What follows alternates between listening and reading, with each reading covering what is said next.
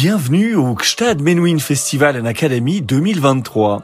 Quelques minutes pour en savoir un peu plus sur quelques-uns de nos concerts. Humilité et exubérance, Gil Shaham, Orchestre Philharmonique d'Israël, la Havshani.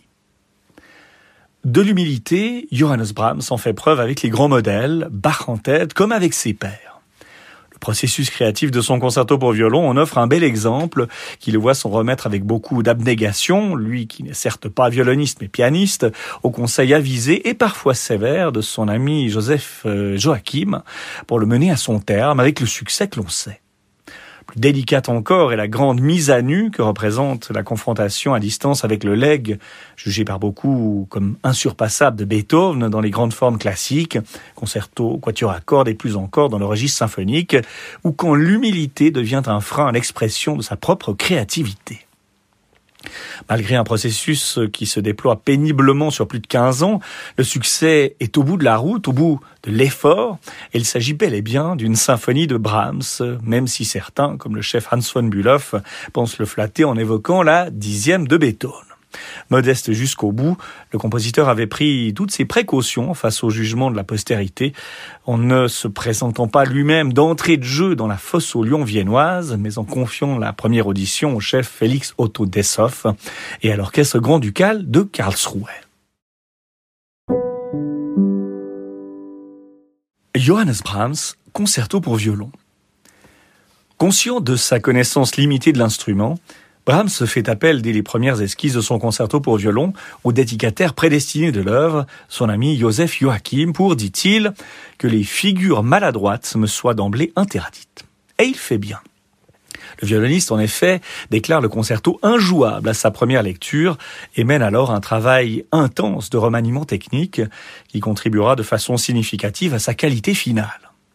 Une atmosphère de sérénité plane sur la partition, héritée peut-être de l'heureuse tranquillité qui règne à Purchar, am Wörthersee, en Carinthie, où Brahms passe alors ses vacances.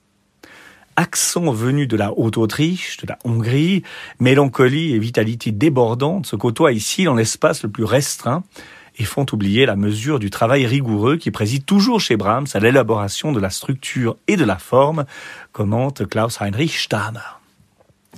Ce magnifique équilibre euh, n'empêchera pas certains musiciens, notamment français, de faire la sourde oreille.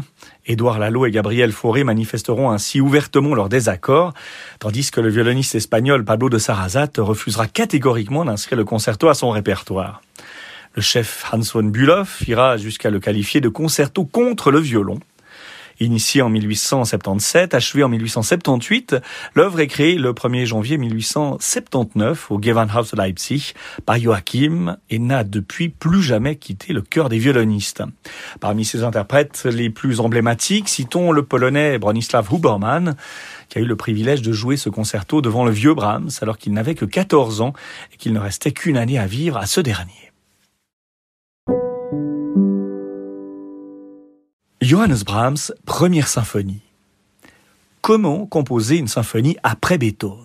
Et en même temps qu'écrire d'autres qu'une symphonie quand deux pianos ne suffisent plus à étancher sa soif expressive? Des questions qui ont hanté pendant de nombreuses années l'esprit déjà tourmenté du jeune musicien.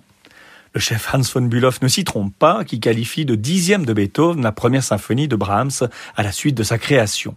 C'est vrai que les références au génie de Bonn sont évidentes d'un bout à l'autre de l'œuvre, mais il est sans doute plus important de relever que Brahms a attendu d'avoir derrière lui un concerto pour piano, ses deux sérénades et ses variations sur un thème de Haydn, et d'avoir 40 ans révolus, pour oser se jeter dans le torrent mouvementé de la symphonie.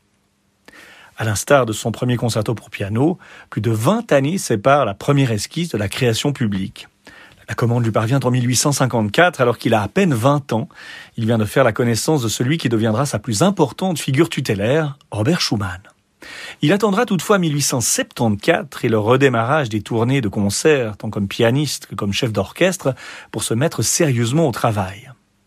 L'œuvre sera achevée deux ans plus tard, créée le 4 novembre 1876 à Karlsruhe sous la direction de Félix Otto Desshoff. Si l'auditoire, comme toujours, est puissamment partagé, tout le monde s'accorde par contre à reconnaître au final une grandeur et une noblesse quasi inégalées, avec son choral inspiré indéniablement de l'hymne à la joie de la neuvième de Beethoven. Lorsqu'on lui faisait remarquer, Brahms, paraît-il, le concédait volontiers, un âne pourrait le constater.